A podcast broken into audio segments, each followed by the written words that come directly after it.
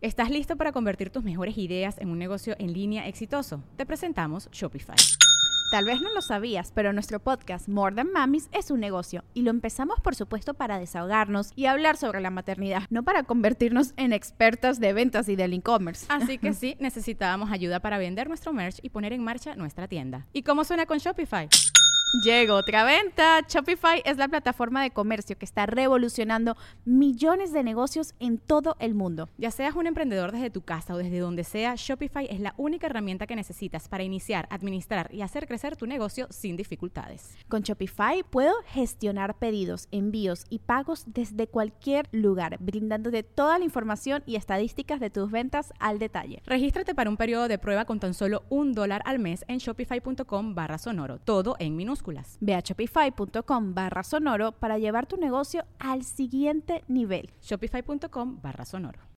Estás escuchando Leyendas Legendarias, parte de Sonoro y Producciones sin Contexto. Y antes de empezar el episodio, nada más les queremos recordar que del 23 al 25 de septiembre, o sea, del viernes al domingo, vamos a estar en VidCon. ¡VidCon! Ahí en el centro Sirvanamex. Si no saben. Los más viejos en ese. Sí, güey, creo que por promedio de edad somos los. Fuera de los que son dueños de YouTube y todas esas cosas, lo abajo de creadores somos los más viejos. Sí, creo que nosotros y luego Luisito comunica y luego ya todos los demás son mucho más jóvenes que nosotros. Sí, de hecho nos vemos cura en el flyer. ¿no? Sí, güey, pero ahí vamos a estar. Este, si no saben qué es VidCon, básicamente es una convención de creadores de contenido de para YouTube o de videos y vamos a estar ahí, este, pues todos los días, pero el sábado en específico nos vamos a presentar ahí con leyendas en vivo. Si no tienen sus boletos, vayan a vidcon.com, ahí están. Y pues fuera de eso. ¿Va a haber un meet and greet también? Sí, va a haber meet and greets. Va a haber este, no nada más con nosotros, con prácticamente todos los creadores que estén ahí. va a estar la chinguamiga. Sí, güey, va a estar la chinguamiga. no tú solo, sino una, un, un, spec de polvo ahí. Sí, somos. Con el talento que va a andar ahí. en mucho talento. Obviamente vamos a aprender también de ellos y esperemos que aprendan algo de nosotros. Yo no sé, mira, yo nomás voy a, convivir y a beber un poco, tal vez. Sí. No sé. Sí, a conocer gente, sí. Claro, sí. Eh, Entonces, Bitcoin del 23 al 25 de septiembre, Centro Sirvanamex, boletos en bitcoin.com. Nos vemos ahí. Por lo pronto los dejamos con el episodio 186 de Lindas Legendarias. Holy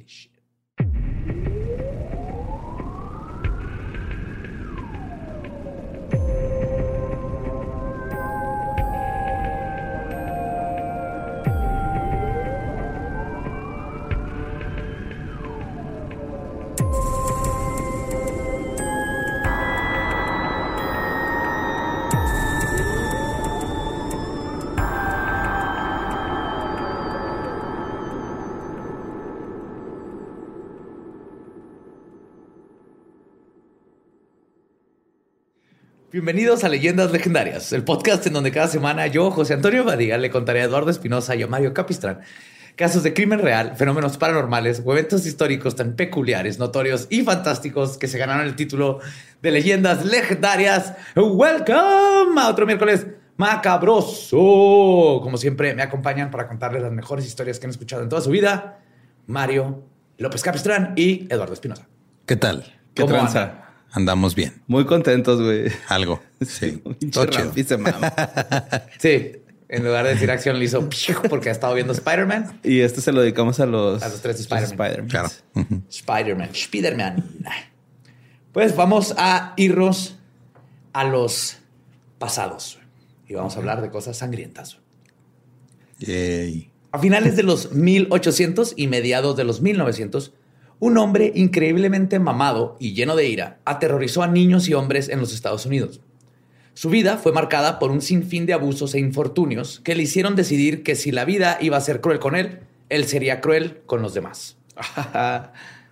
Hoy les voy a contar la historia del notorio asesino en serie Carl Pansram. Pansram. Pansram, ajá, con Z. Pans. Pansram. Pansram. ¿No lo conocían? No, no. No. Este vato Pero ya quiero escuchar de él. Yes. Y es un vato así mamadísimo. Ahorita voy a llegar a eso. Hijo de su puta madre. es que imagínate una asesino en serie mamadísimo. Pues a pesar de que ningún asesino serial tiene una historia fácil o agradable de contar, por lo general, existe un panteón específico para quienes dedicaron su tiempo en la Tierra a cometer atrocidades inimaginables para la persona promedio. Este es el caso de Carl Pansram y su vida de crimen. Si bien hay mucha gente que sufre abuso y nunca lastima a nadie más, que de hecho es la, mayoría, exacto, sí. Hay historias de vida que marcan una clara ya- trayectoria entre el nacimiento de un niño y los actos que comete como adulto. Tal es el caso de Pansram, quien desde, desde la muy temprana infancia sufrió toda clase de vejaciones que lo moldearon en el terrible individuo que sería después. Carl nació en Minnesota, Minnesota, Minnesota. Minnesota, en una familia de inmigrantes prusianos, lo que ahora reconoceríamos como Alemania. Nació el 28 de junio de 1891. La pura Prus.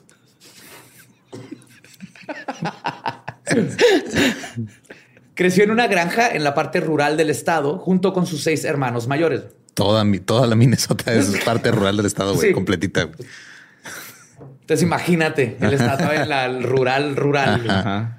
Creció en una granja. Este, ah, perdón. Su padre, John Pansram, era un veterano de guerra de la guerra franco-prusiana, quien había inmigrado a los Estados Unidos en busca de una mejor vida. Cuando llegó a los United, se encontró con que casi todas las tierras fértiles ya habían sido compradas, así que se tuvo que conformar con una granja de tierra, que así le llaman, dirt farm, que es una granja. Sí, que no tiene este como suelo fértil, Ajá. pues. No hay Sí, cielo ¿no? fértil, no hay quien la trabaje más que tú. Puro tomaco sale de ahí, güey, de ese tipo de tierra, ¿no? Tomaco y tremors. Traemos el saguillo acostado. güey. Qué bonito meme, güey. El que lo hizo, mis respetos. O sea, se llama granja de tierra. güey. Su madre, Matilda Lisi Panfran, estaba ya en sus cuarentas cuando tuvo a Carl. Ay, güey.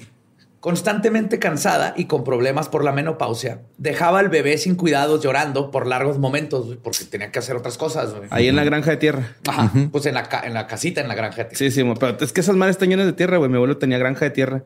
Tenía un flamenco, güey, no es pedo. Un flamenco. Flamingo. Un flamingo. Flamingo. que tenía un pato ahí. Bailando. sí, güey, tenía un flamingo, güey. Tío de borrejo. ¡Oh! De ¡Au! mi abuelo. Ándale, güey. Por, por andar. ¿No te esas ferias? Por andar haciendo apropiación cultural. No te creas, tengo, sí, soy, tengo familia española, así puedo flamencar. Pero sí, güey, tenía un Tal vez era un flamingo. flamingo que bailaba flamenco. Ajá. Tenía un flamingo en la Sí, tierra. en Sí, la sí, sí, granja sí. de tierra. Sí, güey. Así en un... Te le hizo un charco, güey. Ni siquiera era una piscina, era un charco, güey, así. Qué chingón. Pues, este, por si todo esto no fuera suficiente sufrimiento, güey, en 19 1892 llegó la Gran Depresión, güey. Entonces era una chingadera sobre otra chingadera cubierta de. ¿Qué no fue la- en el 29? La Gran Depresión. Ah, 29, puse 92. güey. Ajá. Dijiste 1892, es 1929, güey. O sea, te fuiste Está todo mal, güey. a la verga bien cabrón. Dije, espérate, esta tal vez fue otra depresión. No, no. Sí. Fue la pre-depresión. Ah, pero no te confundes con flamenco, va, porque se burlan, güey. Pues me estoy burlando de que la cagó también. Yes, aquí no la cagamos parejo. La familia era considerablemente pobre y usaban a todos sus hijos como mano de obra en la granja, como se acostumbraba. Se esperaba que los niños fueran a la escuela en el día y trabajaran el campo en la noche. Muchos no toleraron ese ritmo de vida y se fueron de casa en cuanto les fue posible. güey. pues sí, güey. Sí, qué Qué chinga. chinga, güey. O sea, sí, el- no, nomás trabajar la tierra es una chinga, güey. Luego te va a tener que aprender a sumar. Lo hecho es que siempre te sale tierra. ya sembraste la tierra, ya la sembré, pa. Ahí está, ya salió más tierra. Tenemos un chingo de tierra, pa. Pa' marrano está bueno ese, esos terrenos. que duerman. Pues su padre, alcohólico y fanático religioso, se desquitaba de su frustración de sus sueños fallidos con los hijos que le quedaban. Hasta que ya no pudo más y abandonó a la familia cuando Carl aún era muy pequeño. O sea, el ruco se fue a la chingada. Sí, güey. Y ahí dejó a la señora, güey. Ajá. Carl Con tenía seis o siete años y de hecho la dejó. Lizzie se quedó con una granja de tierra y solo una hija y dos niños güey, para cuidarla a ella y a la granja. mames. Ok. Y dos niños, pues Carl tenía seis años, güey. ¿Qué, qué tanto puede granjear tierra a un niño de seis años? Pues sí. Pues depende qué, qué tanto le, le des así como de instrucciones. O sea, si le das tiempo, Va a salir a ver castillos de lodo. Se va a desmayar a la verga. Pinche Sangrecita de la nariz. Fue por este tiempo que Carl fue arrestado por primera vez. a los seis años. Sí. Por conducta desordenada mientras estaba ebrio. güey. Eh, Wow. No seas cabrón. o sea, andaba bien güey. pedo haciendo desmadre a sus siete años, güey. Pues es que más ibas a hacer en la Gran Depresión a esa edad, güey. Ajá. Sí, pues sí. Cuando Pansram tenía nueve años, sufrió de una infección de oído. Tiempo después, comenzó a sentir algo extraño en la parte de atrás de su cabeza, como atrás de la cabeza por el oído. Ah. La infección se había extendido hasta su mastoide, un pequeño hueso localizado detrás del oído. Carl necesitaba de ayuda médica antes de que la infección le afectara aún más. Pero como la familia no tenía dinero, Lizzie decidió actuar. Acostó a su hijo en la mesa de la cocina. Hay un periódico, güey. En una vela, ¿no? Con papel. No, sin, Agua oxigenada. sin anestesia ni buena sanitización, realizó una operación rudimentaria en su hijo. No sé. Le abrió y le trató de ver y exprimirle el. Y esas son peores que las rudimentarias porque son rudas. Ajá. Ajá. sí. Tocan la batería. ¿no? Esas son Cinco puntos. Ah, sí. Así cierran la vida, güey, con Sí, cinco puntos. Pues sin sorpresa para nadie, esto solo exacerbó el problema. Lizzie no tuvo otra opción más que hospitalizar a su hijo, que ahora sufría de una mastoiditis, una inflamación Ajá. del mastoide. El problema con este tipo de infección es que se puede esparcir hasta el hipotálamo, región que ayuda a controlar, entre otras cosas, la excitación sexual y las emociones fuertes como la ira y el instinto de preservación. Y de hecho, muchos historiadores y true crimers, bueno, investigadores de true crime, este, hi- hipotetizan, hipotizan, hipotenusean Que el hipotálamo. que el hipotálamo le, se le infectó y tiene que ver con más otras cosas, porque ahorita vamos a ver que tuvo la vida más culera del mundo. Sí. Fue parte de lo que lo hizo como eso. Pues Pansram mostró desde muy pequeño una conducta antisocial y la policía local estaba al tanto de sus movimientos. Cuando tenía 10 años, de nuevo fue detenido por conducta desordenada, desordenada mientras estaba ebrio. Claro. En 1903, a sus 11 años, Pansram se metió a la casa de un vecino a robar lo típico, unas manzanas y un pastel. Ah, Ok. Tenía Y- hambre. Ajá, tenía hambre. Y pues eso dirías, bueno, un niño pobre y todo está robando manzanas. Pero dentro de la alacena, cuando está buscando, se encontró un revólver. El dueño de la casa escondía su pistola eh, con la Enseguida la avena. Adentro venía como regalo de cornflakes. Con sus sueños de convertirse en un vaquero en el Wild West, era lo que más quería, irse al Wild West. Huyó de su casa con su nueva pistola en un tren, pero fue aprendido por las autoridades y acusado de robo. No llegó. Mm. Lo que pasaría a continuación moldearía para siempre la conducta del joven Carl. Si bien él ya daba indicios de tener serios problemas y a los 11 ya tenía un consumo problemático de alcohol, es inevitable preguntarse qué habría ocurrido si Carl hubiese recibido ayuda verdadera y no lo que le ocurriría encarcelado. Porque te pones ahorita, pues nomás era un niño rebelde eh, viviendo en una época horrible, Era un, ajá. pero hasta aquí, pues era un. Era un borre si hubiera bebido con el flamingo, güey. Sí, ma. Sí, la neta, güey. Sí, los flamingos son mala influencia, güey. Ajá. Por eso no los. Sí, era el único que estaba en el gallinero, güey. Las gallinas no estaban en el gallinero, güey. Era el flamingo. Sí, güey, porque ese güey se podía ir. Entonces era un flaminguero, no era un gallinero. Sí, es cierto, güey. Dejó de ser gallinero para ser Un flaminguero. flaminguero, que ver. ¿Quieres ver mi flaminguero, bella dama? Este güey, ese güey hasta perdió el color, güey. O sea, es Pues que, que- se puso muy mal. Por, Por lo que comen. por lo que comen. Simón. Sí, se puso muy mal, güey. Se murió bien culero el güey. Sí, me acuerdo. Te- esa parte. güey. Yo no me quería quedar con la bonita imagen un flamingo en un hoyo de lodo. Un flamingo pálido, güey. Sí, güey. Enfermo. Ah. Pues el menor fue enviado a un reformatorio llamado el Minnesota State Training School. Un reformatorio que alojaba a unos 300 niños problemáticos de entre 7 y 21 años de edad. Que aparte en estos tiempos en Estados Unidos había todo como un satanic panic de niños problema, de problematic youth. Sí, es que luego ahí andan haciendo travesuras, güey. Ajá. Pero na- nadie cuestionaba que el problema era que los niños vivían para la chingada, no había educación, no había trabajo, los papás no tenían trabajo, entonces obviamente andaban haciendo desmadre. Simón Billy Corgan hizo una canción. Sí, güey. Sí. Así. Y parte le echaban culpa a los cómics, al jazz. El Es jazz que el era jazz, la música original de Satánica, güey. Es que esos ritmos sincopados no son de Dios. No, no, no son. Pues, ¿No has visto el, el video del güey que dice que la batería es del diablo? Ah, sí, güey. Sí, sí, sí, sí, sí, sí. Y traía ahí Y una. el güey hasta está explicando. Trae un teclado, ¿va? Simón está explicando los ritmos y cuando está explicando los ritmos del diablo, el güey está bailando, güey. Sí, güey. Claro. Porque no puede evitarlo, Porque güey. son el diablo. Ajá. Pues el recuento de lo que ocurrió ahí dentro viene de la boca del mismo Pansram, quien se dedicó a escribir sus memorias con bastante ahin- a este, ahínco y nos le llegó ah, y nos legó su versión de la historia. Es lo bueno de esto, que obviamente es un pinche sociópata asesino en serie. No le podemos creer el 100%, pero es interesante que sí mínimo podemos ver dentro de su cabeza. Según Carl, el reformatorio funcionaba igual a una prisión para adultos, que lo sometió a toda clase de abusos. Y cito, fue el lugar que me enseñó sobre la inhumanidad del hombre hacia el hombre. Ok. A los 11 O años. sea, a los ¿qué 11 pedo? años Pues él anda haciendo inhumanidades, ¿no? También afuera, güey. no, ahorita era un niño de 11 años, güey. O sea, se Pues había sí, robado unas manzanas, un pie, se había puesto pedo y se robó una pistola. güey. Que se encontró mientras buscaba comida. güey. Y se la llevó para irse al viejo este, güey. Bueno, te crees su jefa lo, lo operó. Eso está culero, güey. Sí, no. está pues, culero. Cualquiera le hubiera pasado. Que no sé, yo me metí a una escuela, eh, a- me llevé unos útiles y lápices. No sabía que estaba haciendo algo mal, no me como una aventura. güey. Ya cuando me di cuenta fue de, oh, shit. Pues, perdón. Tristemente, Pansram no fue el único que sufrió, sufrió de abusos. El reformatorio estaba lleno de hijos de inmigrantes, muchos de los cuales no sabían inglés y que eran constantemente abusados también. La escuela, entre comillas, que era manejada por el señor John Moore y la señorita Martin, era un lugar opresivo y estricto. Lo primero que tenían que hacer al despertar era rezar. Luego rezar de nuevo antes de desayunar. Luego rezar dando las gracias después de desayunar. Luego ir a clases de Biblia. Luego repetir los rezos en las comidas y cenas. Y finalmente rezar antes de dormir. Wow, suena como tu peor pesadilla. Yes.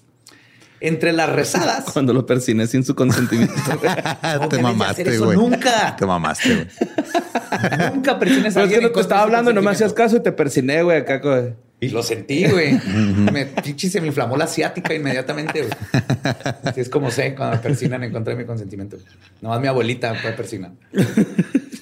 entre la rezada, o sea, entre rezada y rezada venían las putizas.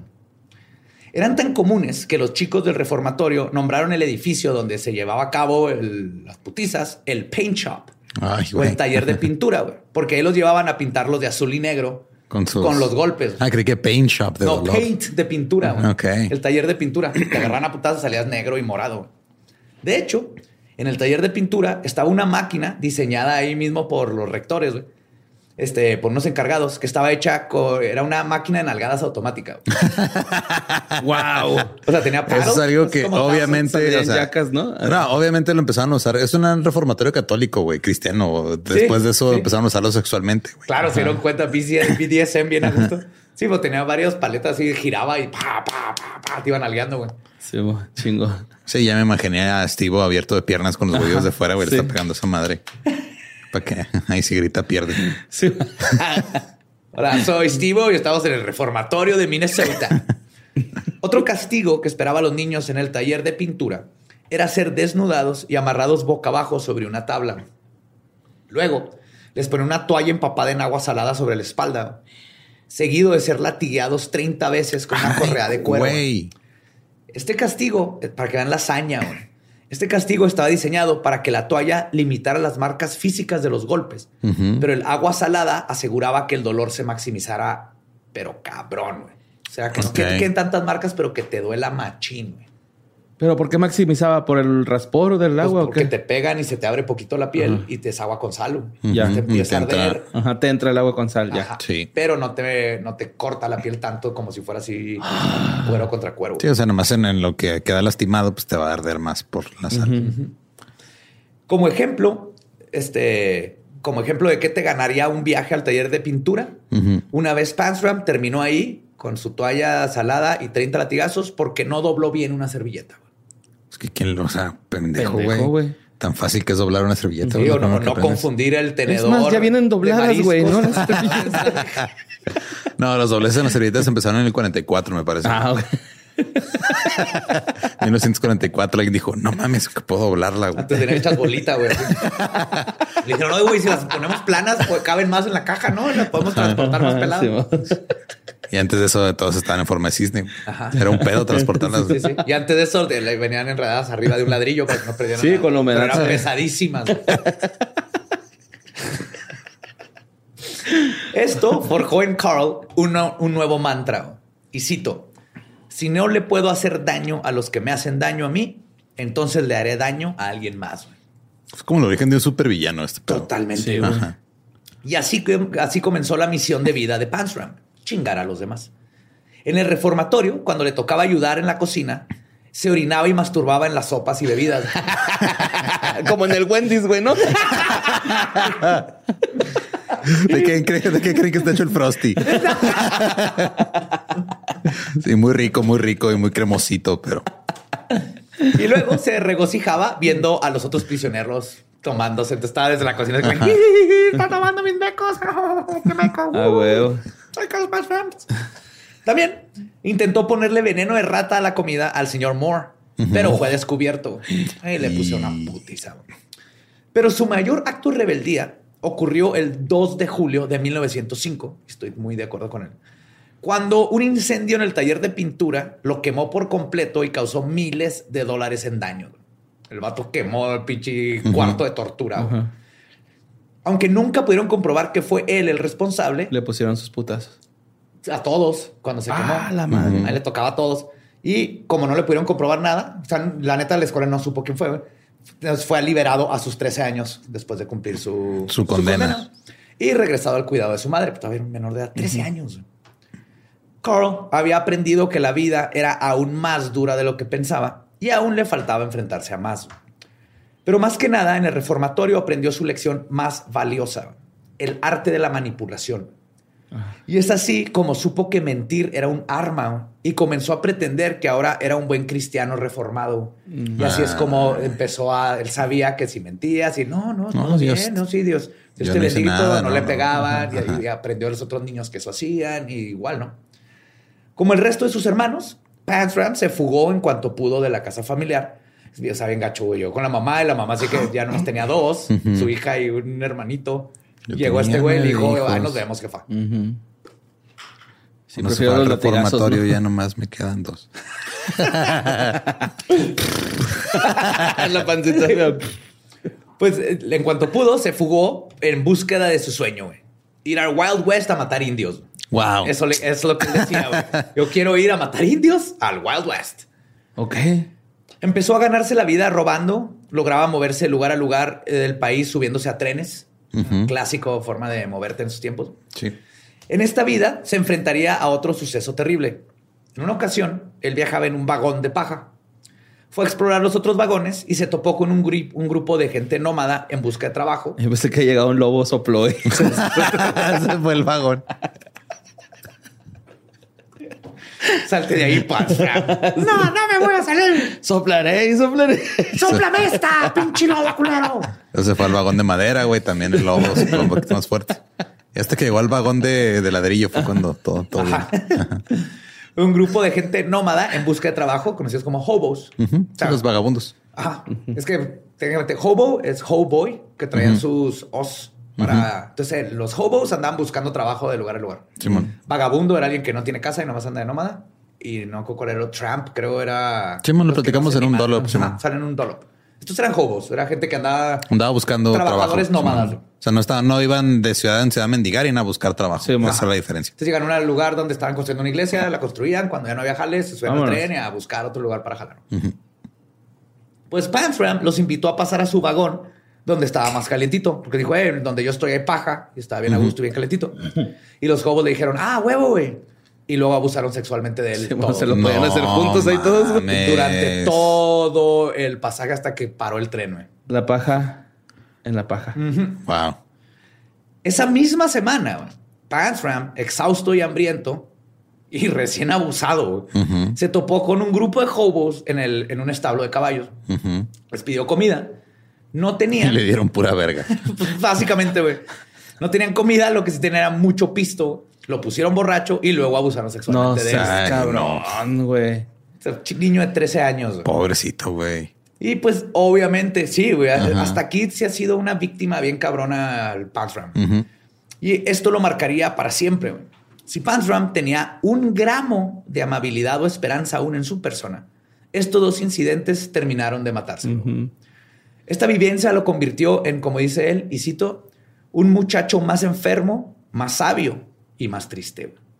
Oh. Oh, sí está triste. Sí, güey. está. Pero no justifica absolutamente nada de lo que va a hacer. No, güey. no, Ese no, es el problema. Fuck that guy. Lo que queda de- Dijeron todos. es lo que había pasado, güey.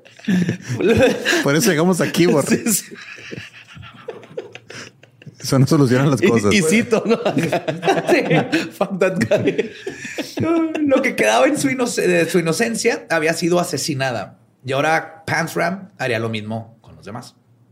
Y cito, la fuerza y el poder hacen el bien. Quizá las cosas no deberían de ser así, pero así lo son. Aprendí a mirar con recelo y odio a todo el mundo. Supuse que si era lo suficientemente fuerte y astuto para imponer mi voluntad sobre los demás, estaría bien. Ok. Entonces aprendió que es un... Eso, chingo, me chingan. World, ajá, mundo de, de la selva y Sí, era eso. chingo, me chingas. De chingarte yo a chingarte. que me Unos chingas meses tú. después de sus encuentros con los hobos, que también pinches hobos, güey, Pansram fue arrestado por robo y llevado a otro reformatorio en la ciudad de Miles City, en el estado de Montana. Aquí, ahora con su nueva actitud de te chingo o me chingas, tuvo muchos problemas con los guardias, incluyendo atacar a uno con un pedazo de madera. Le rompió un pedazo de madera en la cabeza, de, así de un pie. Le pegó y se rompió, lo quería matar, pero no, Pero no lo mató, ni nomás lo se rompió el pedazo. Ajá. Esto le ganó que fuera golpeado constantemente por todos los guardias todo el tiempo. En otra ocasión, lo cacharon masturbándose, lo que le ganó que fuera circuncisado forzosamente. What the fuck? No seas cabrón. Vamos a circuncisarlo para que se le quiten las ganas de masturbarse. En un reformatorio. Ujú. Pero cada castigo solo reforzaba su actitud hacia las personas y la vida, güey. Imagínate, ah, cada abuso que le hacían, decía, es que sí, güey. Sí, o sea, tengo razón, todos son una mierda, entonces yo voy a ser una mierda Nomás también. estaban reafirmando exactamente que Pero la aparte, ponte a pensar, en el reformatorio tienen de las tijeras esas de punta chata, güey. Sí, Las de plástico, tienen de plástico, con eso le cortaron. De el- crayola, Simón. Simón. Y luego te ponen Ah. así resistor blanco ese de la vaquita para, para que El cicatrice. El El Mers. El Mers Glue. El uju. que está hecho de vaca. Está hecho de vaca, güey. Sale una vaca ahí, güey. Está hecho de O sea, vaca. se usan pezuñas de, de animales. Ajá, Esa es la pues de del vaca. resistor. Esos han de ser de vaca. Pobrecita. Contiene lácteos. Pues con la ayuda de posiblemente la única amistad verdadera que tuvo en toda su vida, un chico de nombre Young Benson, logró escapar de la cárcel. Su plan fue brillante, güey. Young iba a salir corriendo por un lado para escaparse y mientras los pues no, guardias, porque supongo que es un reformatorio, pero los guardias salían por él, Pansram iba a salir y entonces Por otro los lado. iba a dividir Ok. y ya nos pelamos y nos vemos en tal lugar el que lo logre, güey. Y, y lo lograron. Qué chido. Juntos robaron personas, iglesias, entraron a las iglesias a robarse las cajas de, De limosna. de donaciones. Ah, que pues Sí, está bien, huevo. están pobres. Yo- Son donaciones. así debería ser, ¿no? Yo creo Sí. que cualquier persona que ni tiene debería poder entrar a la iglesia y todo ese dinero que les den, que de ahí le den a la gente. que Como no, pero es que si hacen ¿no? eso, luego cómo le van a comprar su trono de oro al Papa, güey. ¿Cómo te atreves a O las sugerir? casotas, güey. El sacerdote de la iglesia de Pradera tenía una casa. Cabrón, al lado va, güey. Está güey. cabrón. Camioneta del año y todo, Simón. Sí, güey. Tenía un edificio al y lado sin también. pagar impuestos, hijos de En la verga. pueden poner Sí. camitas para el que la necesite. Creo que es lo que Jesús querría, güey. Sí, sí hay algunas iglesias que tienen este ayuda para los necesitados, pero no todas. No, no todas. Pues entonces robaban iglesias y trenes juntos. güey. Se, se iban por abajo del tren y luego hacían hoyos güey, Y luego, con un sí, taladro. De y los luego sacaban manuales lo que podían. Ajá, pum, pum, pum, y tiraban todo lo que podían.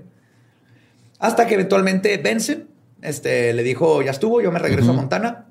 Y Panthram se fue hacia su amado oeste. Un rasgo definitorio de Panthram era su deseo de venganza. Las, des- las desventuras de sus años formativos lo endurecieron de una forma terrible, arrebatándole la empatía por las demás personas. Panthram ya no estaba buscando quién se la había hecho, sino quién se las pagaría. Y muchas vidas se vieron irremediablemente afectadas por cruzarse en su camino. El incidente de violencia sexual con los hobos resultó en Carl tomando venganza al abusar sexualmente de los vagabundos que se encontraba. Ay, No güey. O sea, ahora lo que hacía era Ajá. llegaba directamente a violar a los vadas, o sea, a quien fuera que se topaba de hobos entre venganza y toma, yo primero. Ajá. Algunas veces se dedicaba a amenazar a alguno con un arma para obligarlo a abusar de sus pares en escenas crueles y grotescas. Ok. O sea, aquí ya era, lo quería chingar y humillarlo. Simón. Un incidente notable fue una vez que un empleado del tren. pero ¿qué, qué hacía si estaban, si eran nones? O sea, si eran más de, si eran tres o cinco jopos. Pues los ponía en trenecito, ¿no? Ok. En trenecito en el trenecito. Ajá. Sí, pues uno lo ponía a chupar, güey, o bueno, o algo. Sí. Pues, un incidente notable fue. Me encanta que para allá se fue tu mente, güey. Pues sí. Para allá. En matemáticas. Siempre estás pensando en Matemáticas. Pero no está pensando en que un güey puso a otro güey a violar a sus compas, güey. Sí. Un incidente notable fue una vez que un empleado del tren se dio cuenta que Carl estaba viajando sin pagar y lo enfrentó. Eran los famosos Bulls. Sí. Sí, ponían, ajá, o sea, literal ponían así como este, como bouncers en los trenes, guardias para, porque era muy común que se subieran al tren sin pagar. Se iban y los bajaban a chingazos. Y era, pues imagínate, eran hobos contra los bulls, contra los toros. Los toros llegaban a ponerte la putiza de tu vida, güey, para que Sí, no llegaban a preguntar así, ¿qué pedo? ¿Dónde está tu boleto? No, llegaban a tirar chingazos. Sí, está culerón. Sí, man. En la película esta de Into the Wild, ¿no? Hay una escena donde va este güey en el tren y Sí, lo agarran a putazos son- bien culeros. Sí, Sí. güey. Sí, sí, culerísimo, güey. Pues Carl lo amenazó con su pistola y luego comenzó a abusar sexualmente de él, güey. Wow. Una vez que lo sometió. No mames, con el bull. ¿o ¿Cómo al bull, al toro. Ajá. Mientras esto ocurría, ¿Y lo agarró por los cuernos o así nomás? Luego fue a otra estación y le puso los cuernos a la- pues mientras esto ocurría, un indigente entró al carro donde se encontraban. Carl esta vez amenazó al indigente y le lo hizo que violara al bull. güey. No mames. ¿Qué pedo? What the fuck? Capítulo 1 de Black Mirror. Está bien pinche retorcido el pinche Sí, Carl, qué güey. pedo. Es el pobre indigente, así que tu, yo me voy a dormir y amanezco en Miami y lo abre y what the fuck. Con permiso me voy. No, no, no. ¿A dónde no, vas, no. cabrón? Pulp. Fiction, ¿no? What the fuck? Sí, ándale, el gimp. El gimp. Se topó con un gimp ahí, güey. Mientras vivía como población flotante, Carl mantuvo su gusto por provocar incendios. Un crimen que, como hemos platicado en muchos episodios, tiene una íntima relación con esta psicología sociópata.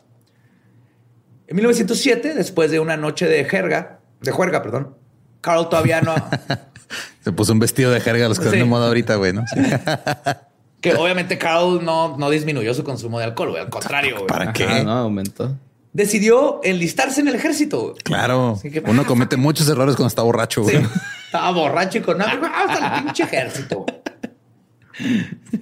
Pansram fue asignado al sexto regimiento de infantería en el fuerte William Henry Harrison. Su naturaleza insumisa le hizo muy difícil adaptarse a la vida natural. A, diferen- a militar, perdón. A diferencia de muchos asesinos en serie que lo que necesitan es orden Sí, y disciplina. disciplina y funciona. Él era todo lo contrario. Él necesitaba Libertad. desmadre. Ajá. Se lo pasaba pedo, güey. Sí. ¿Cómo era? No, pero sí la aplican, ¿no? Acá en el Gatorade me dijo un compa. Sorry si les cagué el pedo. sí, inyectan alcohol en los, En, en los, ok. en los Gatorades, vodka. ¿Los del Army? No, y tienen sus raciones de pisto y todo. Pero no te puedes poner pedo Ajá, todos los días. pedo. O, o podrías, pero luego tienes que ir a pinche trepar bardas de madera. En- por si acaso el enemigo llega a Nadie atacar usa la puerta. bardas de madera. Pues como era esperarse, Pants Ram ya era demasiado asiduo al crimen como para detenerse. Y sin importarle las medidas disciplinarias, comenzó a robar. Fue descubierto hurtando el equivalente a 80 dólares en materiales y, enviando de- y enviado de nuevo a una instalación de detención. Esta vez a las barracas disciplinarias del ejército en Fort Leavenworth, en Texas. El problema aquí fue que Carl mintió de su edad para entrar al ejército. Ah, ok. Todavía era menor, Todavía era menor de edad. pero cuando lo arrestan, él había Ajá. dicho que ya era mayor de edad, Y entonces ahora sí lo mandaron madre. a cárcel para señoritos. Para adultos. Señoritos. Esta ya no es la cárcel, mi alegría. No, no, no, no. En el otro te nalgueaban. Uh, Uh, no, no, hombre, no, güey. no. Ahí Carl pasaría tres años. Ay, Carl. En Perdón, tres, fui por otro lado, dos. sí, güey.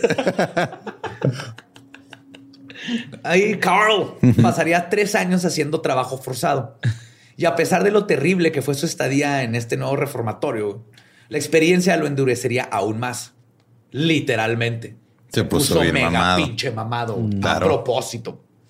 Según Pansram, dijo, y cito, ya era un huevo bastante podrido para cuando llegué ahí, a Leavenworth. Ujú.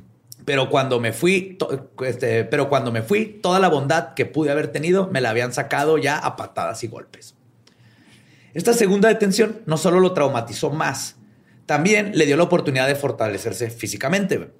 Carl era alto, güey, medía un 83. Y la prisión no fue más que una especie de CrossFit.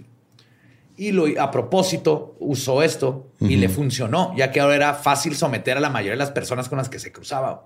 Sí, ya nomás llegaba y chingacillo los Una tiraba. chingada, un 83, mama, hay dibujos de él, güey. Así está pinche con su tatuaje en el pecho. Era un crossfitero. Danny Trejo, ¿no? Así, una, una charra, güey. Yo no sabía que los tatuajes de charros eran de rango, güey. De rango. Ajá. Yo tampoco. Sí, hay Me tatuajes de rango, ahorita. ¿no? Así que de que El nomás los malillas. Ah. No, no, nomás los malillas se los pueden poner. Esa mamón, güey. Rango, ¿no viste, ¿no viste la película? Pero Rango? Rango no tiene tatuajes, güey. Pues no, pero creí que los tatajes de un camaleón. No, no, no. o sea, Ya. el, el pinche. Hey, Lolo Charla, pensó charlas. en matemáticas durante una orgía forzada gay. Yo estoy pensando en un camaleón animado. Pues si bien era apenas un adolescente cuando realizó varios abusos sexuales, robos e incendios provocados, el Carl Panzram que saldría de Fort Leavenworth sería un hombre temible. Como iremos viendo a lo largo de la historia, el caso de Panzram es un ejemplo de las fallas en el sistema penitenciario. Carl pasó por él numerosas veces y no solo no fue capaz de ayudarlo o reformarlo, como se llaman estas instituciones. Fue un direct, fueron directamente responsables de crear el monstruo en el que Panzram se convirtió. Ok. Pues sí, digo, desafortunadamente hasta la fecha no se corrige eso. No, no se corrige eso, siguen siendo escuelas de crimen. Sí. Después de cumplir su condena y de ser de- eh, dado de baja deshonorablemente, obviamente, el ejército, Del ejército. Carl se dedicó a viajar por California. Continuó su carrera como ladrón, viajando en trenes, abusando y golpeando personas y prendiéndole fuego a todo lo que pudiera. Ok. Entraba y salía de varias prisiones a lo largo y ancho del país, servía condenas pequeñas por robos menores y regresaba a las calles. Tenía también diversos alias y llegó a cumplir sentencias con algunos de ellos. Ajá, o sea, ya. Entonces, para que he estado en cárceles donde no sabemos porque te, lo Sí, se ha inventado otro nombre. Panzram relata en su autobiografía que en 1910, después de estar brevemente encarcelado en Texas, esta vez en el condado de Rusk, cruzó la frontera a Ciudad Juárez. No mames. Vino aquí Carl Panzram, güey. Y se intentó enlistar al ejército federal mexicano, güey. No seas. Ay, no, ahí hubiera entrado chingón el güey. No lo dejaron, güey, porque era gringo. güey. Pues sí. Pero imagínate qué cagado es pensar en Panzram Sí. como personaje de la Revo- Revolución Mexicana. Hola, quiero tirar chingazos. Sí. Estoy mamado. Hijo de tu puta madre. Yo voy a ser que los otros se cojan entre ellos. Si no, ya tenemos a Pancho Villa para eso, güey. Si quieres. A la madre, güey. Entonces vino Juaritos, güey. Pues entre 1911 y 1913 fue arrestado varias veces. Es que me quedé pensando si habrá probado el burrito de Winnie, pero creo que lo probaba por la fuerza años atrás. Sí, bueno. probar, güey. Todavía no había mano, en 1910 no se inventaba. No sé. Sí. Sí, pero Yo de Winnie. Sí. Sí, Ah, no sé. Es de, de tiempos de la revolución, güey, ¿no? El burro. pero Sí. el Winnie, el Winnie. Ah, Sí, el burro de salchicha. Eh, quién sabe. ¿Quién sabe? Ya lo, lo investigaré. eran rábanos. Burro de rábano. Pues entre 1911 y 1913 fue arrestado varias veces con el alias de Jefferson Davis. En Fresno, California, The Dales, Oregon, Chinook y Deer Lodge, Montana. En Deer Lodge se le añadió un año extra a su condena por cometer sodomía dentro de la prisión. Ok. Ninguna de estas sentencias las cumplió a cabalidad. Siempre se escapaba o era liberado antes por... que- Buena conducta. Ajá. Ajá. En 1915 le dieron su condena más larga hasta este momento. Siete años por robo en la peniten- penitenciaría estatal de Oregon con el alias de Jeff Baldwin. Panzram siempre se negó a colaborar con las autoridades y seguir órdenes. Eso sí lo mantuvo este, forever. Esto hizo que los guardias de inmediato decidieran hacerle la vida un infierno. Lo golpearon, lo colgaron de vigas altas y lo metieron en confinamiento solitario. Su primer año en la penitenciaría de Oregon, Panzram tendría un intento de fuga junto con un convicto llamado Otto Hooker. Otto Hooker. Otto Ok. Hooker. Pues también vergas los apellidos de antes, güey. Sí. Otto Howe. Otto Hooker. Durante la fuga, Hooker mató a un guardia. güey. Y por extensión, Carl era cómplice del crimen. Claro. Esta es la primera instancia registrada que conecta a Panzram con un asesinato. Aunque él dice que su primer asesinato lo hizo en el reformatorio en donde estuvo. La primera vez, nomás que no hay forma de comprobarlo. Pero desafortunadamente, a pesar de que esto fue algo indirecto, no sería la última víctima asociada con Panzram. En 1918, Panzram al fin tendría una fuga exitosa de la penitenciaría de Oregon. Logró serruchar los barrotes de su celda. Clásico. Classic. De inmediato se montó en un tren al este del país. Nunca volvería al noroeste. Para escapar de la ley, se afeitó el bigote y empezó a usar el alias John O'Leary. O'Leary. Se hizo pasar por irlandés. ¿o qué? Ajá. Carl pasó los siguientes dos años navegando por el mundo gracias a una identificación de navegante que consiguió en Nueva York. En 1920, todo cambiaría y su racha de asesinatos por múltiples países daría comienzo. Panstrom entró a robar a la casa del expresidente William H. Taft. No mames, le robó a Taft. No, no más eso. Taft fue el que le dio el dishonorable discharge en el Ajá. ejército. O sea, la, la baja deshonrosa. Él era todavía... En el ejército le dijo, a ver, vete a la verga, Sí. Carl. Y luego Entonces llegó. fue a robarle por venganza, ¿no? Así como que Literalmente, él sabía, lo, lo culpaba directamente de su aprisionamiento en Fort Leavenworth, porque fue él el que él estaba en comando y él lo mandó a la cárcel y luego lo- le puso el... que El deshon- ajá. deshonra. Carl logró robar una buena cantidad de joyería y un revólver calibre 45. Con este dineral se compró un yate, ¿What? el Aquista, ajá, y comenzó a asesinar con ¿Dónde está el yate, perdón? Aquista. Ah, gracias. Es que no lo veía. métete, métete a su Instagram. Y es aquí donde comenzó a asesinar con regularidad.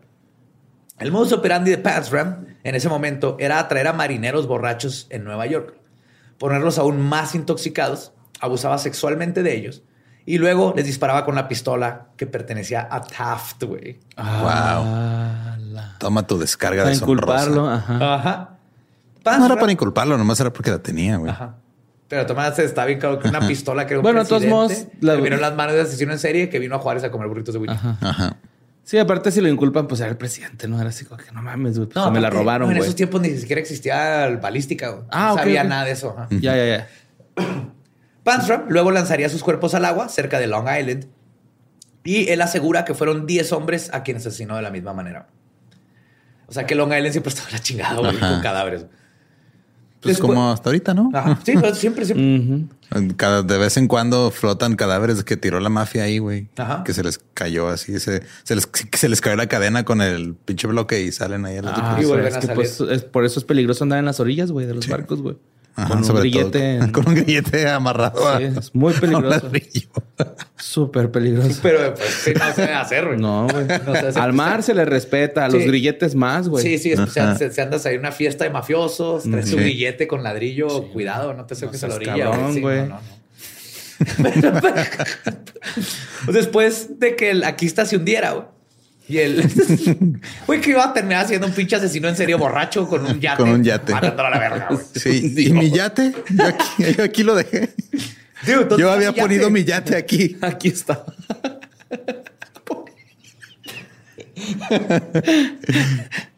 Aquí está, pero abajo del agua. Pues ahora sin su yate, su modus operandi que había tenido ya no le funcionaría. Entonces Panstram tomó un barco al sur de África y terminó What en the- Luanda. what the sí, acuérdense que dije asesinatos alrededor del mundo. Sí. Terminó en Luanda, güey. Que en esa época era la capital de Angola portuguesa. Esas son ganas de emprender, güey, la neta, güey. No mames. Ahí consiguió trabajo de capataz para un barco petrolero, al que después, y como es de costumbre, le prendería fuego. Ok. Lo corrieron. Ahí Ajá. empezó Greenpeace. No seas mamón, güey. O Sí, sea, pero se queda Panstram declararía luego que lo hizo nomás por pura malicia, güey. O sea- Pues sí, güey. ¿está- ¿Este barco está lleno de qué? ¿De combustible? Oh. Y si lo prendo, ¿cuánto habrá prendido? Cerillos, güey. Sí, güey. A pesar del hundimiento del Aquista, las ganas de matar de Carl no se hundieron con él. Durante su estancia en Angola, declara que violó y asesinó a un niño de apenas 11 años. No mames. Y cito, se le estaba saliendo el cerebro por las orejas cuando lo dejé ahí. What Nunca estuvo más muerto. Fuck. También dice haber contratado un bote con seis personas para remar. Y después de haberle disparado a todos y lanzado sus cuerpos al río, infestado de cocodrilos, se regresó él en el barco y listo. Ok. no seas cabrón, güey. porque ah, o sea, te das cuenta que agarró una trajinera en Sí. Xochimilco y luego Ajá. ¿Qué mató a vamos allá, allá, no? A mar abierto, güey, a ver qué pedo. Todo, ajá, todo va a estar bien. ¿Sí, Ustedes- vamos? sí. Vamos, vamos. Pero este asesinato en trajinera, güey, pronto le aburrió a Pansram, güey. Y entonces se dijo, ya me voy de África, güey. Y su siguiente destino sería Lisboa, Portugal. Para su sorpresa, las autoridades portuguesas estaban al tanto de sus actividades ilegales en Angola, güey. Ah, chinga. ok. Ajá. Y sintiéndose atrapado, decidió volver a Estados Unidos. A su regreso, Panstram dice haber matado y violado a otros dos niños que mató a uno golpeándolo con una roca en Salem, Massachusetts, y uno que estranguló en New Haven. En 1923, después de los asesinatos, Pansram le robó su yate al jefe de la policía del poblado de New Rochelle en Nueva York, güey. ¿Por qué su obsesión con los yates y los Creo marineros? que más que su obsesión por chingar a la gente que tiene sí, poder, güey. Ok. Sí, sí, sí, sí, Al sí. jefe policía, güey. Creo que si hubiera tenido un puro, le hubiera robado su puro, güey. Nomás para chingar, güey. Esa es la mentalidad de este güey. Pero ya tenía otro yate. Es que sí Creo que es el primer asesino en serie del que hemos hablado que tiene un yate. tiene un Sí, yate. Dos. Ajá. Dos Perdón, yates. Dos yates. Dos yates. Sí. Es quien tiene un yate, Leonardo DiCaprio, Carl Pansram. Sí, güey. Y el güey los navegaba, güey. ¿no? Sí. Es así como que... En este yate, un inafortunado decidió intentar asaltar a Pansram, güey. Ay, No, Como man. que asumió que era rico, dueño del... este güey tiene un yate. Vamos a chingarlo. Sí saben qué pasó, ¿verdad? Sí, se lo violó. Ah. Terminó siendo abusado sexualmente y asesinado por Carl, quien no perdía una oportunidad para ejercitar sus sádicos deseos. Si bien Pansram era un asesino prolífico y eficiente, a pesar de los muchos años de experiencia, siempre fue un terrible ladrón. Era pésimo. ¿Te acuerdas cuando lo arrestaban? Siempre era por ladrón. Y en 1928 sería detenido por robo una última vez. Carl fue arrestado en Baltimore por un robo cometido en contra de un dentista en Washington, D.C. Ajá. O sea, había- o sea, como lo andaban buscando. Sí, o sea, el güey había robado en Washington y, Y, luego en lo Baltimore agarró. lo encontraron. Ok. Maryland. Durante el interrogatorio, Carl confesó haber asesinado a tres niños ese mismo mes. What the fuck. Uno en Salem, uno en Connecticut y un chico de 14 años en Filadelfia. Pero, o sea, llegaron y lo arrestaron. El güey dijo, eh, no, y no es cierto, yo no maté a esos niños. ¿Qué? No, estamos No, aquí digo, por los Ah, dientes. al adolescente. Ah, cabrón, los ¿Te dientes. asaltó un dentista? Sí, maté a tres niños. y tengo dos yates y uno lo hundía a la chingada y luego me fui a África. El aquí estaba. Sí, güey, what the fuck. Era su personalidad narcisista, me vale verga la autoridad, me meten en la cárcel y me escapo. Acuérdate que siempre llega un punto en muchos asesinos en serie donde Sí, se ya, se creen intocables. Sí, man. Pues al menos el asesinato del chico de Filadelfia fue confirmado por la policía y Pansram fue sentenciado a 25 de 25 a cadena perpetua en la prisión federal de Leavenworth. Again. Otra vez. En cuanto llegó a la prisión, advirtió que mataría al primer hombre que lo molestara. Ok. O sea, llegó así de primero que me la haga de pedo, lo mato. mato. Eh. Y cumplió su promesa. Es que como que de repente sí dan ganas de darte un tirillo así de... Nomás porque sí. Ajá. Sí, así de que yo a esos cinco güeyes solo sí les gano. O sea, sí piensas, eso ¿no? está el box, que te pongan guantecitos y pum, pum, pum, de compas y lo te vas a pistear. Pero es que el alcohol hace algo diferente en tu cerebro, güey. O sea, te hace creer que eres capaz de hacer cosas que no eres capaz. Claro, güey. ¿Cómo crees que inventaron el paracaídas? ¿Tú crees que el que inventó el paracaídas estaba sobrio, güey, cuando se lanzó? Chingados, fue papas y bien pedo. Y, güey, se agarró una pinche sábana. Pues me vamos a aventar de aviones. Alguien a inventar un avión eventualmente y ahí nos vamos a aventar, güey. Estaba pedo, obvio. Simón, Simón. Pues les digo que cumplió su promesa cuando mató a golpes a- con un trozo de tubería a Robert Warnke, otro convicto que se encargaba de las labores de la tintorería y era conocido por antagonizar a quienes llegaban a trabajar al mismo espacio que él. Era un Ajá. pinche cagapalos y ahora le tocó Carl fucking Pansram. güey. Y luego mamadísimo, Lo mató a tubazos. Y le dijo, madre. "Oh, Ajá. tú, pinche pendejo, no, tú ni sabes cómo se plancha, güey. Sabes lo que ni sabes la cantidad de saber qué es el almidón y Quítate, tómala". chamaco pendejo. Cra, cra, cra. Pues fue hasta este incidente, güey, que se ganaría la pena de muerte. güey. Ok. Sea, no era de vida, porque pues, más de había un asesinato que Sí. fue de, dijo que en Filadelfia mató un niño y pues sí Y había se un comprobó, niño que se había muerto, pero no lo Pero, culparon. o sea, todos los que había matado en otros lados, pues no había pruebas. había. No, de, hecho, no sabemos si la policía sabía hasta ahorita. no, No, no, no, no sabía. Parte de sus deseos enfermos le hicieron este, alegrarse güey, al oír que su vida se acabaría pronto güey, y que no tendría que seguir en prisión. Carl odiaba estar en prisión güey, y odiaba sobre todo estar aprisionado en fucking Leavenworth. güey. Sí, ya había estado ahí antes. Sí, ya había intentado escapar un par de veces sin mucho éxito y eventualmente decidió que la muerte era una alternativa satisfactoria si no podía salir. Ok. Ah, pues ya valí verga. pues. Ah, de hecho, la perspectiva de Carl era la siguiente, y cito, estoy esperando mi turno para la silla eléctrica o un baile al final de una cuerda de la misma forma en que algunos hombres esperan por su noche de bodas. Ah, cabrón. Llegó abajo vestido con vestido de novia.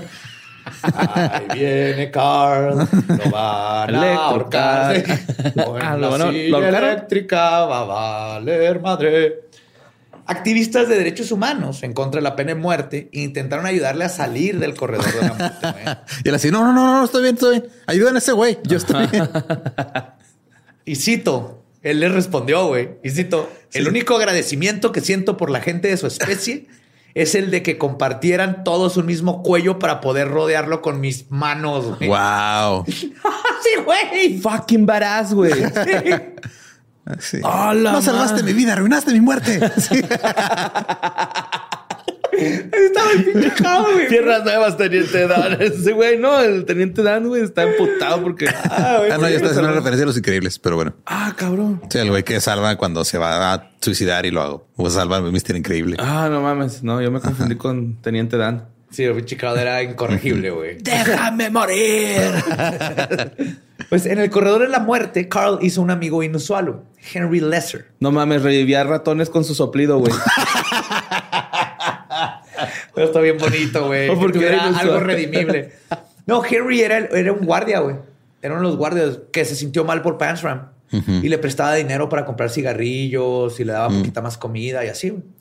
Con el tiempo, los dos se volvieron amigos. Eran confidentes. Y Lesser le proveyó los materiales de escritura para que Pansram pudiera contar su propia historia. O sea, Pansram le dijo a Lesser, ¿sabes qué, güey? Consígueme su papel y Consígueme lápiz. eso y te voy a escribir todo lo que he hecho, güey. Yo te, te escribo todo y te lo doy. Como Juan Gabriel, ¿va? Simón. Ajá. Con su... Es que te pones a pensar, al final de cuentas, Pansram nunca tuvo amigos para empezar. No. El único que tuvo lo tuvo un ratito después de una circunstancia donde estaban los dos siendo abusados físicamente. Ajá. Entonces, si de niño tal vez hubiera tenido una mamá que hubiera tenido el tiempo de cuidarlo, amigos, una sociedad más ¿Cómo se llama? acogedora, no hubiera terminado ahí. ¿Cómo se llama? ¿Quién? El amigo Pantro, Panther, Panson, Benson. ¿El amigo de Pansram? Sí. Era Young. Se apellidaba Young. Ese güey. Sí. Pues debido a la época, la labor policíaca no era lo suficientemente eficiente como para corroborar o negar la historia de Pansram, Ujú. Quien nunca fue atrapado por los asesinatos de sus abusos sexuales. O sea, eso- se lo agarraron por otra cosa. Ajá. El recuento más fiel posible viene del mismo Pansram. Y es, por, y es por esto que es complicado distinguir la verdad de su sesgo personal y de donde va a estar exagerando, haciéndose ver más vergas de lo que realmente es, güey. Que sigue siendo un pendejo. güey. Y aun cuando es capaz del autoanálisis, él sabía que tenía, que se merecía la pena de muerte. Es increíble pensar que este vato hizo lo que hizo, pero al mismo tiempo se sentía mal con él mismo. Ujú. Pansram era un hombre terrible que de alguna manera pudo haber sido aún peor. En su autobiografía habla de crímenes que quiso cometer, pero no pudo o no tuvo tiempo. Así no, es que mira, ya tengo el robo a la una de la tarde, güey. El asesinato a las dos, güey. Violación a las dos y media. Dos y Híjole, a ver si llego. A güey. las tres tengo que poner gasolina al yate. No, no, ni de pedo largo, güey. ¿Sabes qué? No, el fraude fiscal lo dejamos para otras personas. Eso no es lo mío. A huevo. O sea, Pansram es lo más cercano al motherfucking Joker que existe, güey. Ok. En su autobiografía habla de su deseo de cometer tiroteos en multitudes. Hubiera sido el primer mass shooter. De envenenar el agua de alguna ciudad con arsénico, güey. What the fuck, güey. De robar un barco de la Marina Inglesa y chocarlo contra la costa de Nueva York para provocar un incidente internacional. o sea, sí, aspiraciones tenía este Sí, cabrón, claro, sí, güey. aspiraciones tenía cabrón. Eran sus sueños, güey. Sí, Lo tenía así en su póster acá, en su vision board. Así lo, así lo manifestaba. Así, El poste de Why so serious? Róbate otro ya. Sí, güey, lo único que me inspira a Joker. este güey es en irme a África a hacer stand-up, güey. O sea, de ahí en adelante nada, güey. África stand no, por favor. Quiero fotos. Yo te acompaño, quiero ir a África. Vamos, vamos. De ahí venimos todos, güey. Vente a conocer nuestra madre tierra. Sí, ma. Que les vaya chido. Te creas, si a ti te pega un mosquito allá y vales verga, ¿no? Sí, Así, güey. Sí. Me da el sol de allá, güey. y Me, me pudro, güey. Imagínate que nos adopte una manada de elefantes, güey. Tú y yo. De hipopótamos, güey, que seamos bien violentos. con los animales así. Mamón. Chis, No vas a poder vida, correr, yo, güey, encuerado, güey. No, no, te pones lodo y te lo Ah, pegas a la pierna. Ajá. Bueno, yo sí lo voy a dejar ahí. A ver, entonces quería recrear la segunda película de Speed. Y luego, ¿qué más caí? Sí era, ¿no? Era del barco. Sí. Quería ser Quería. James Bond Simón. de fakear este, Inglaterra contra Estados Unidos. Ajá. Y, un quería, Joker, güey. quería un tiroteo Batman, masivo, ajá. Simón. Tiroteo masivo y Batman envenenar el agua. Ah, de la- envenenar el agua como el Scarecrow. Sí. Ok. Ay, no mames. Pues al fin del 5 de septiembre de 1930, Carl Panzram fue colgado hasta morir. Como toda su vida, tuvo que crear caos y descontento. güey. Cuando lo llevaban, le escupió al guardia que le colocaba la capucha negra sobre su cabeza. Y sus últimas palabras fueron dirigidas al verdugo. Y cito: Date prisa, bastardo de Indiana. Pude haber matado una docena de hombres mientras estás aquí jugando. güey".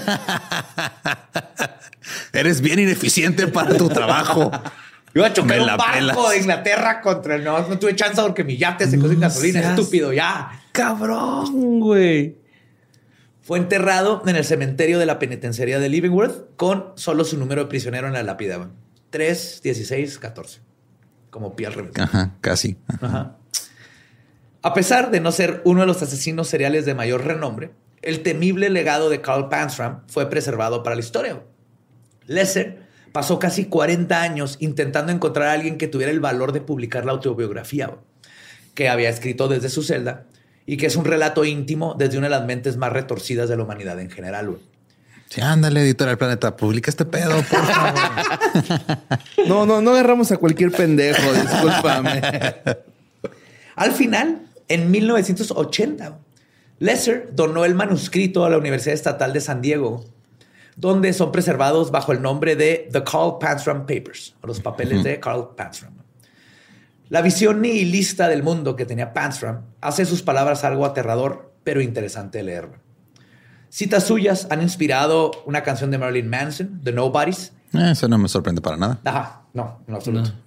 Y el epígrafe de una película alemana de Gore llamada Schramm, donde reza sobre un fondo negro y cito: Today I am dirty, tomorrow I'll just be dirt. Hoy estoy sucio, pero mañana solo seré polvo. Son Estoy sucio, mañana solo seré suciedad. Palabras de. Estoy polvoso, Paz sí. Con que no sea today is gonna be the day. Yeah, I'm gonna- Back to you. No, no, ¿por qué? Ahorita no, güey. Pues, No. Caen confesó a 21 asesinatos y a más de mil actos de sodomía con niños y hombres. Ay, güey. pero solo se confirmaron cinco, pero se sospecha que es responsable de más de 100 asesinatos. ¿Y sus víctimas, o sea, eran mayormente hombres o agarraba parejo? Puros hombres, Puros hombres. puros hombres. Qué raro. O sea, digo, eh, qué inusual porque la mayoría de los asesinos en serie son feminicidas. Sí, de hecho. Sí, y, pues que cosa que muchos, especialmente los este, sadosexuales, buscan su gusto sexual. Dahmer Sí. buscaba hombres porque era... Pero Sí. Panstram, a mí se me hace que no lo hacía por sexual, Lo era por, por venganza. por dominar. Era, Ajá. Entonces, no le importaban las mujeres porque lo que quería era mostrarle a los otros hombres que lo era- lastimaron toda ajá. su vida que él Sí, era más, ching- más vergas que él. Sí, Que yo ellos. puedo más que tú. Como tu compa que miró a su perro para que no volviera a mirar adentro de su casa. Eso hizo, güey. Eso hizo. Él, él dice que funcionó, güey, pero ¿a qué costo, güey? Está bien, güey. ¿A Tiene qué que costo? Mira, ¿a qué costo? Sí, lo vio, güey. Era, era un schnauzer gigante, güey, estaba en un Ok. Y se me va dentro de la casa y este güey lo mió. Y ya no se volvió a mirar No. dentro de la casa, güey. Sí No, no, no, pero todos sabemos que hizo eso, güey. Pero, güey, o sea, exacto, ¿qué, qué necesidad? El pobre perro no tiene la culpa, güey.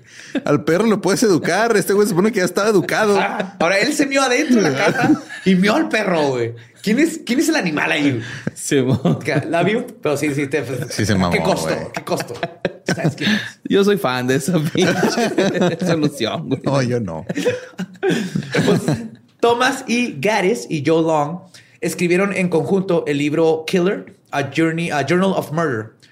O sea, asesino, Ajá, el, el- el diario, el diario de, de de- asesinato. Y le pidieron a Lesser los papeles de Panstram como material para la investigación. La novela sería adaptada a la pantalla grande y contaría con James Woods en el papel de Panstram. Se parece ni madre. No, güey, qué pedo.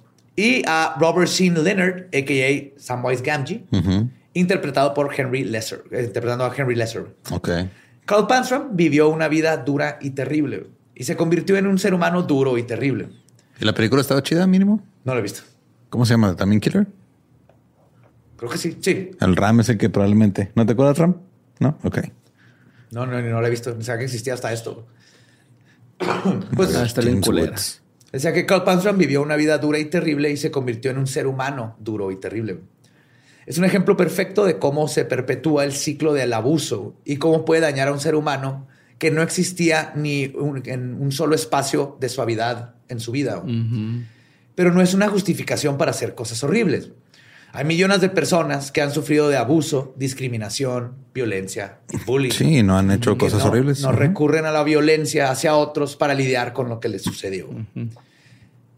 En un último y terrible acto, Panstram nunca se arrepintió de nada.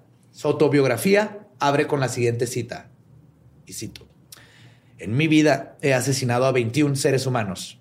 He cometido miles de robos, incendios y por último, pero no menos importante, he sodomizado a más de mil hombres. No mames. De todo esto no me siento ni un poco arrepentido.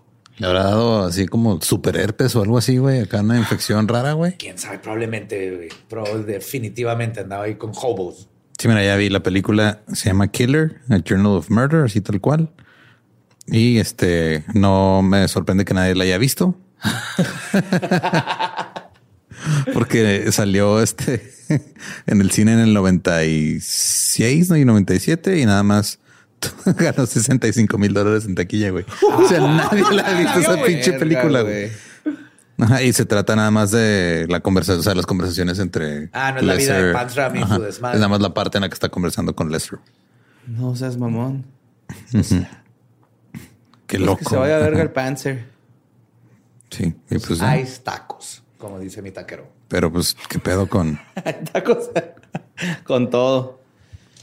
Sí, quién sabe si está en algún lugar para verla, güey. Lo dudo.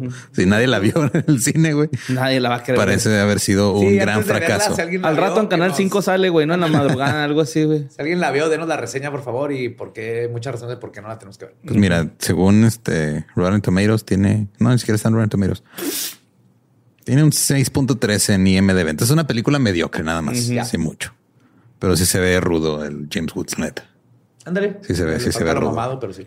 O sea, no se tan mamado, nomás se ve. Nomás lo raparon de los lados para que se viera como así un andaba. Panstram, el clásico corte que... Corte militar, de- ajá, Corte de- de... barbero que se hacen ahorita. Simón. Así como Shelby, los... Ese corte militar treintero. Simón. Pues qué hijo de su chingada. Ya. Sí, güey. Ajá. Pero Sí, como entonces es, es un estudio de cómo exactamente la violencia trae violencia. Y es que no sí. arregla nada, güey. Entonces, no lo justifica, pero sabemos que solito, quién sabe si hubiera llegado a lo que llegó. Bueno, para nada le ayudó los Sí. putazos y más putazos y más putazos. Ujú. Si tan solo su mamá lo hubiera abrazado. Si tan solo no lo hubieran circuncidado, güey, con unas tijeras de crayola, güey. Solo hubieran pu- puesto una máquina que le dan algadas, güey. Si le hubieran puesto a coser parches al, Sí. A su chamarrita. Sí estuvo cabrón. aprendido de Shakespeare, a hacer Estoy obras casi de seguro teatro, que- a tomar foto, leer. Estoy que seguro que ese, ese tipo de máquinas las deben de vender en Amazon, güey. Spank Machine. Spank Bank. Sí, a huevo. A ver. Spank Machine. Googlea spankbank.com. No, eso es otra cosa, güey. Ese es un banco de esperma, güey. Eh, ah, mira, en Google no. no. 105 resultados en eBay. Claro que sí. ¿Es en serio? Sí existen, güey. A ver, a ver. No seas mamón, güey. Está bien, verga, güey. Obviamente con fines sexuales. Habrá sí que le des a, la- a los pedales y te vas nalgueando tú solo. Para que puedas ir en la bici ejercitándose y excitándote al mismo tiempo, güey. Ejerce. Ah, no sé, pero ahí está una nueva idea para mercancía de leyenda. ¡Oh! La ejercí excita bike.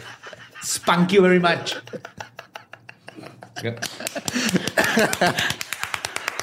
Imagínate. Pueden poner bien duras, ¿no? No sé. como diamante, Con un nalgas de diamante, güey. Un culillo de mono, güey, así todo rojo, güey. De mandril. ajá. Carreritas con esa. El que gana pierde. Ay, Qué pues, bonito, güey. Nos pueden seguir en todos lados como arroba leyendas podcast. A mí me encuentran como arroba ningún Eduardo. A mí como Spank Machine, Mario López Capi. A mí como El Va Diablo, nuestro podcast ha terminado. Podemos irnos a pistear. Esto fue palabra del Spank Machine. Thank you very much.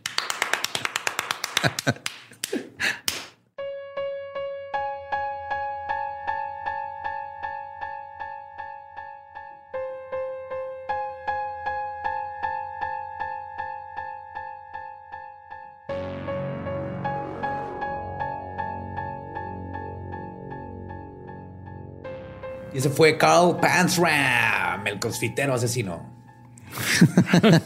pinche vato. Sí, güey. parecía que andaba pinche de- lleno de esteroides y, y con yates. Sí, está chido de los yates, güey. Que es que ese es el primer asesino en serie que hablamos que tiene yates, yates, güey, no Está bien bizarro, yate. güey. Está bien bizarro, pinche Pansram. Tal vez hay algún otro del que no hayamos hablado. Ajá. Que tenga Al yates. Power Ranger rojo, güey. Tenía un yate. Pero no asesino en serie. Pues Que asesinó sepamos. a alguien. Que sepamos. Pero Borre, tú tenías algo que decir. Ah, sí, el 6 y 7 de octubre voy a estar en Sonora, en Hermosillo y en Obregón. ¿Qué? Sí, voy a estar dando mi show de stand-up en partes para ¡Qué que... increíble! Borre, dinos más. ¿Se llama en partes o vas a darlo en partes? Partes. Se llama en partes O sea, mi show de stand-up. en. Es tu show completo que se llama en partes. Ujú. Ok. Es mi show completo que se llama ¿Y en qué partes. partes lo vas a ir a dar? En Obregón y en este Hermosillo, el 6 en Hermosillo, el 7 en Obregón, para que compren sus boletos. Ahí están toda la información en mis redes sociales por si lo quieren ir a checar. Y el póster está en vergas. Está bien bonito que se lo aventó el vampirate. ¿no? Muy bien. Pues Compa el vampi. Vayan a ver a Borre hacer stand-up. Es Por chido. favor, Borre, por favor, ya. ¿Eh? Sí. Ya es doctor Don Borre. Borre, Sí, doctor ya. Borre. Sí. Sí. ya quiero hacerme esa Don rutina. doctor Borre. ya quiero hacerme esa rutina. sí, páguenme para retirar mi material. Sí, necesito no, güey, es que quieres compartir tu arte con la gente y quieres que vayan a verlo, güey. Aprende a vender tus pinches fechas, cabrón. Es que soy más punk, güey. Todo el mundo lo sabe, güey, acá. Vas a llegar en un yate. Sí, yo soy un Dux Tanjo, pues. A la madre, güey. No sé No, güey. No, una pendejadota, perdónenme, güey. No, mejor este, nomás vayan al show. Sí, ya. vayan a mi show. 6, 7 de octubre, Hermosillo, Obregón. Y ahí nos vemos. Va a estar perro. Los boletos están en avanzada. En ya está, punto avanzada. Por si lo quieren checar, ahí en el enlace están en mis redes sociales. Excelente. Y pues ya, nos vemos en VidCon este fin de semana. Y si no nos vemos en VidCon, nos vemos en las demás fechas que tenemos como líneas legendarias. Torreón, Monterrey y eh, Monte... Guadalajara. Guadalajara. Déjame decir Monterrey otra vez. Pues Sí, que sí es Torreón, sí. Monterrey, Monterrey. Y luego a Guadalajara y Guadalajara también dos veces. Sí. Entonces, chido. Bye. Ya. Ahí nos solemos. ¿Estás listo para convertir tus mejores ideas en un negocio en línea exitoso? Te presentamos Shopify. Tal vez no lo sabías, pero nuestro podcast More Than Mamis es un negocio y lo empezamos por supuesto para desahogarnos y hablar sobre la maternidad, no para convertirnos en expertas de ventas y del e-commerce. Así que sí, necesitábamos ayuda para vender nuestro merch y poner en marcha nuestra tienda. ¿Y cómo suena con Shopify? Llegó otra venta. Shopify es la plataforma de comercio que está revolucionando millones de negocios en todo el mundo. Ya seas un emprendedor desde tu casa o desde donde sea, Shopify es la única herramienta que necesitas para iniciar, administrar y hacer crecer tu negocio sin dificultades. Con Shopify puedo gestionar pedidos, envíos y pagos desde cualquier lugar, brindándote toda la información y estadísticas de tus ventas al detalle. Regístrate para un periodo de prueba con tan solo un dólar al mes en shopify.com barra sonoro, todo en minúsculas. Ve a shopify.com barra sonoro para llevar tu negocio al siguiente nivel. Shopify.com barra sonoro. Hello, it is Ryan, and we could all use an extra bright spot in our day, couldn't we? Just to make up for things like sitting in traffic, doing the dishes, counting your steps, you know, all the mundane stuff. That is why I'm such a big fan of Chumba Casino. Chumba Casino has all your favorite social casino style games that you can play for free anytime, anywhere with daily bonuses. That should brighten your day a little. Actually, a lot. So sign up now at chumbacasino.com. That's chumbacasino.com. No purchase necessary. Group. Void were prohibited by law. See terms and conditions. 18 plus.